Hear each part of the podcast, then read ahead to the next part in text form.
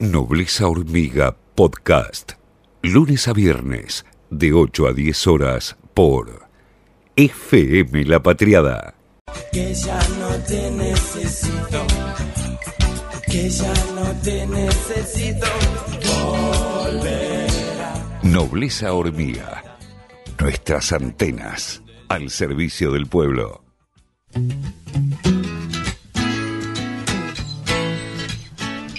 Son las 9.33 de la mañana. El ministro de Educación Nacional, Nicolás Trota, se reunió con, el gobernador de, de, La Rioja hace un ratito nada más. Eh, conversaron sobre la aplicación del plan federal Juana Manso. Me parece interesante este punto, ¿no? Porque es, eh, recuerdan, ¿no? Todos recordamos el conectar igualdad, que Mauricio Macri directamente lo discontinuó.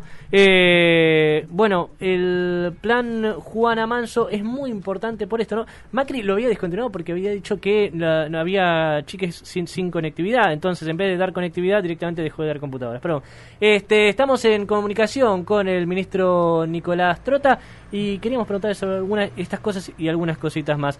Eh, Trota, ¿cómo le va Ezequiel Orlando aquí en Nobleza Hormiga? ¿Cómo estás, Ezequiel? Muy buenos días. Bien, gracias por atendernos.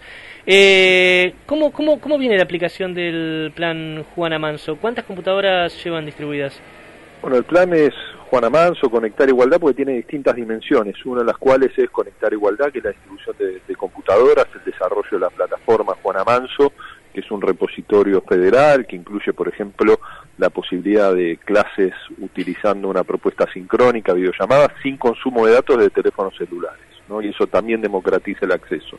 Nosotros llevamos distribuido más de 130.000 computadoras el año pasado, que fueron computadoras que se recuperaron porque había dejado abandonada la gestión anterior y eso implicó no cambio de baterías, cambio de pilas, actualización del software y se priorizó el norte grande y el conurbano del Gran Buenos Aires, territorios donde se presentan las mayores desigualdades socioeducativas.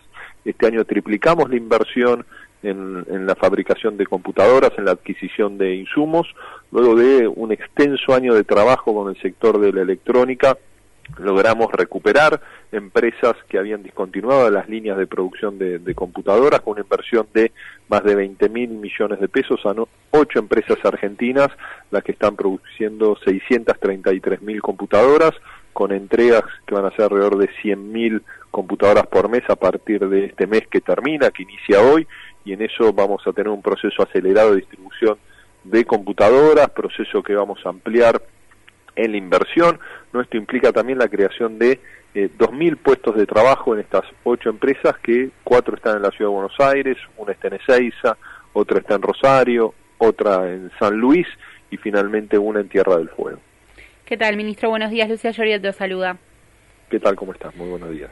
Buenos días. Quería consultarle por la situación en la ciudad de Buenos Aires y este anuncio de Horacio Rodríguez Larreta de que en la secundaria, para el nivel medio aquí en la ciudad, eh, se plantea un regreso total de la para la presencialidad a partir del 5 de julio, es decir, eh, se, se, romperían los protocolos. ¿Cómo sería esto? No, no se puede tener un regreso total. No, es a veces se, se utilizan ciertas eh, instancias de comunicación que no reflejan la realidad. ¿no? Sí. Cuando el jefe de gobierno plantea un regreso total, se está planteando como ocurre en gran parte del territorio argentino, afortunadamente, a partir de la recuperación de los indicadores y las variables epidemiológicas y sanitarias, un regreso con protocolos. Ninguna jurisdicción tiene un regreso total y absoluto.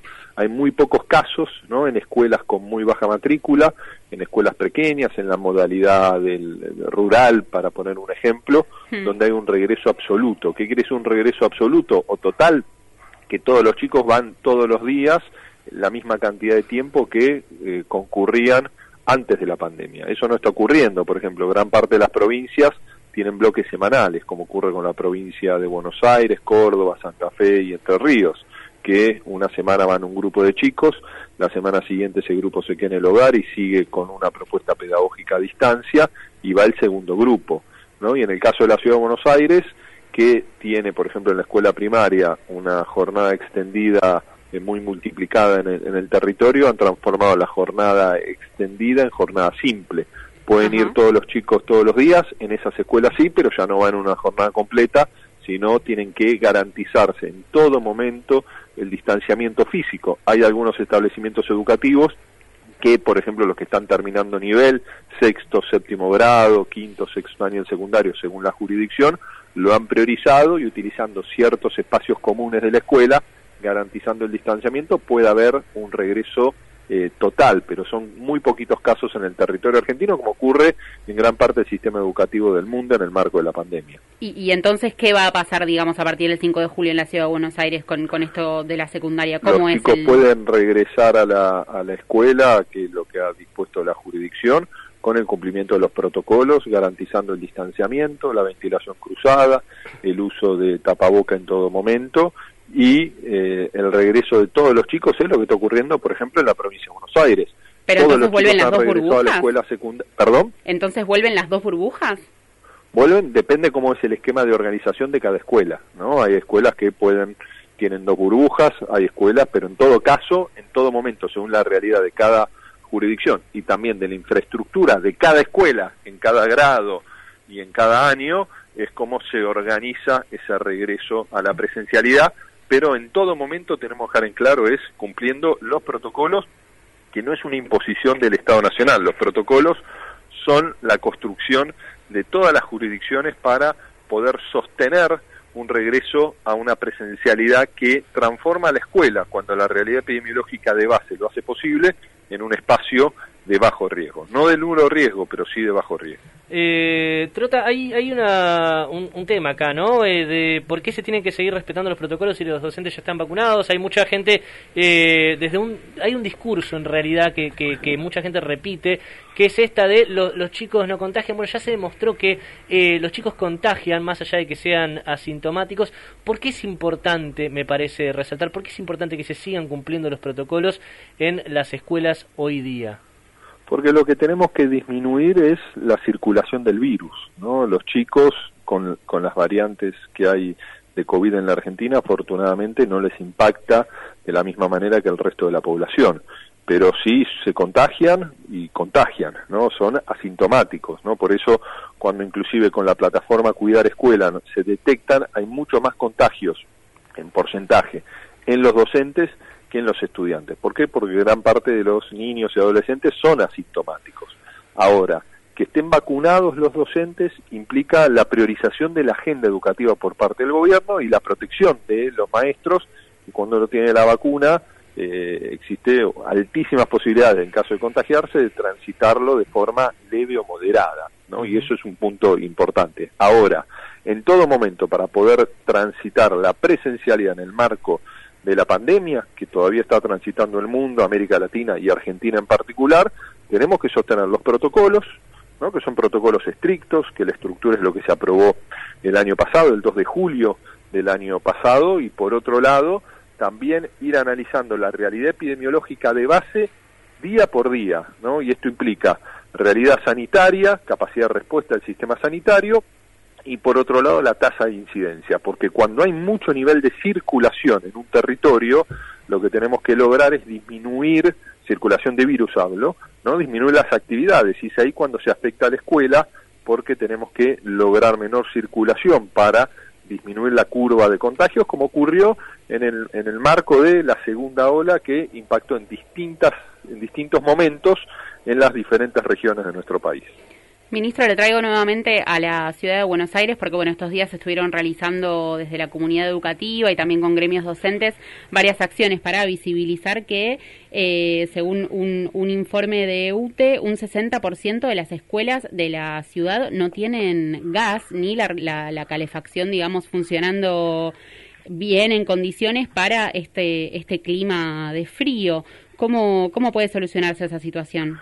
Bueno, nosotros en esto dejar en claro, ¿no? Que eh, transitar las temperaturas más bajas, por supuesto, es un desafío para nuestro sistema educativo en el marco que tenemos que sostener eh, la ventilación cruzada dentro del aula, que hemos reforzado toda la comunicación a las jurisdicciones para que lo hagan en las escuelas.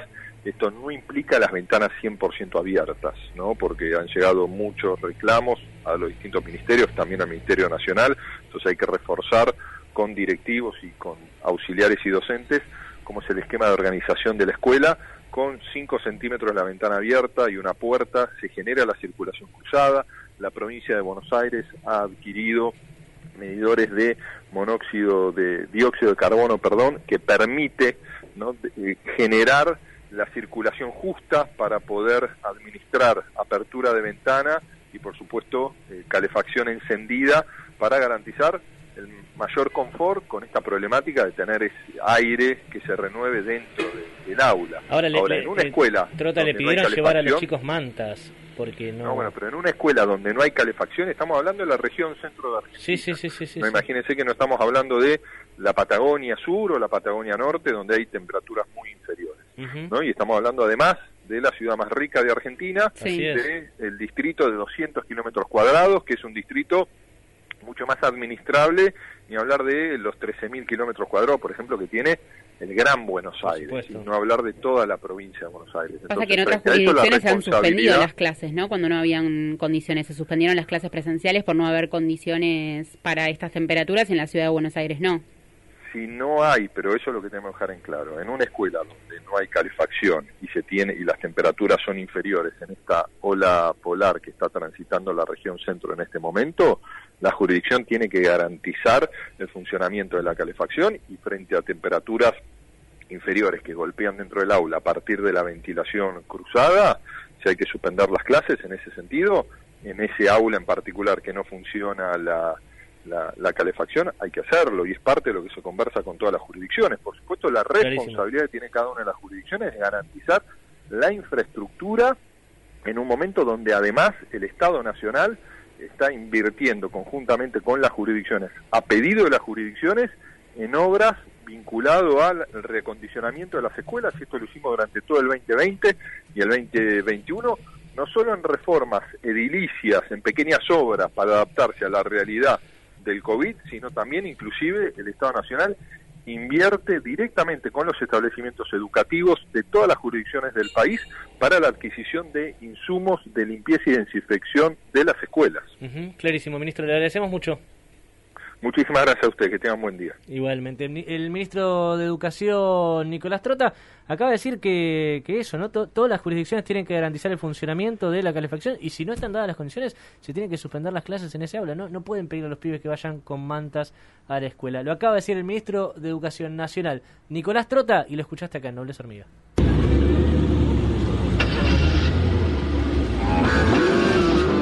Te subís donde quieras, en la ruta que quieras. El paisaje no es tu única compañía. Hay voces y hay música. Es una radio, pero no es solamente eso. FM La Patriada. Un viaje que te lleva donde quieres estar. Llegó la nueva camiseta Messi IPF, con un diseño único en cuatro tamaños de... Nobleza Hormiga Podcast. Lunes a viernes de 8 a 10 horas por FM La Patriada